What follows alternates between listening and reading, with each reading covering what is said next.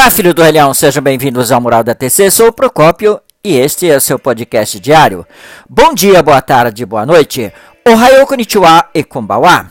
Quero hoje mandar um grande abraço ao casal Silvio e Suíza.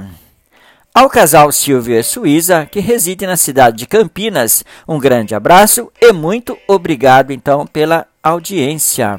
Queridos ouvintes, falo hoje aqui pequeno trecho é, sugerido é, da leitura sugerido então pelo membro budista. Fala então Donan experimentando a felicidade absoluta no cotidiano. A prática correta do nome Horengekyo estabelece então um estado no qual nossa vida permeia todo o universo. Onan do Namyo Horengekyo é entrar em sintonia com o universo por meio da integração completa da prática individual com a prática altruística, que é nada mais do que a devoção da vida buscando a felicidade individual e coletiva. Devotar é o ponto cêntrico, ou seja, da nossa vida, ou seja, quando nós é, empenhamos, é, que dedicamos então ao máximo, consagramos então nossa vida.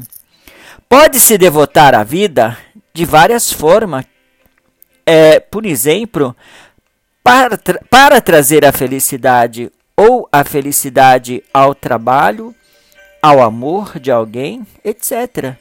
Já no budismo, garante-se e explica uma intensa alegria de viver e benefícios incalculáveis quando esta devoção, Onan, está direcionado então à lei mística. Mas esta devoção não é sinônimo de esforço, é algo mais profundo, é em que sua vida está baseada. Por exemplo, se o meu objetivo de devoção for o trabalho, estarei feliz quando estiver empregado. Perdê-lo gerará infelicidade.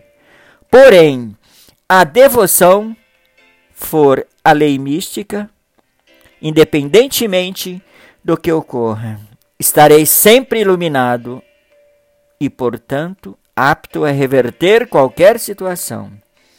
Para concluir, queridos ouvintes, a devoção à lei mística significa superar o seu ser inferior.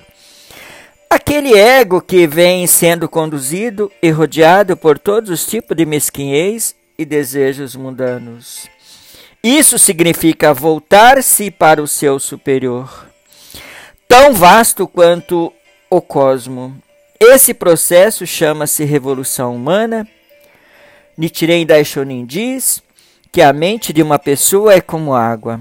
Uma mente fraca ou uma fé fraca é como água lamacenta. Mas, por outro lado, uma fé resoluta é como água límpida.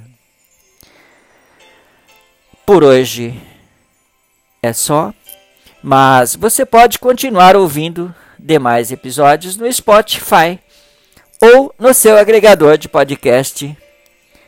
Muito obrigado pela atenção, gostei show, arigatou gozaimashita e tenha um ótimo dia.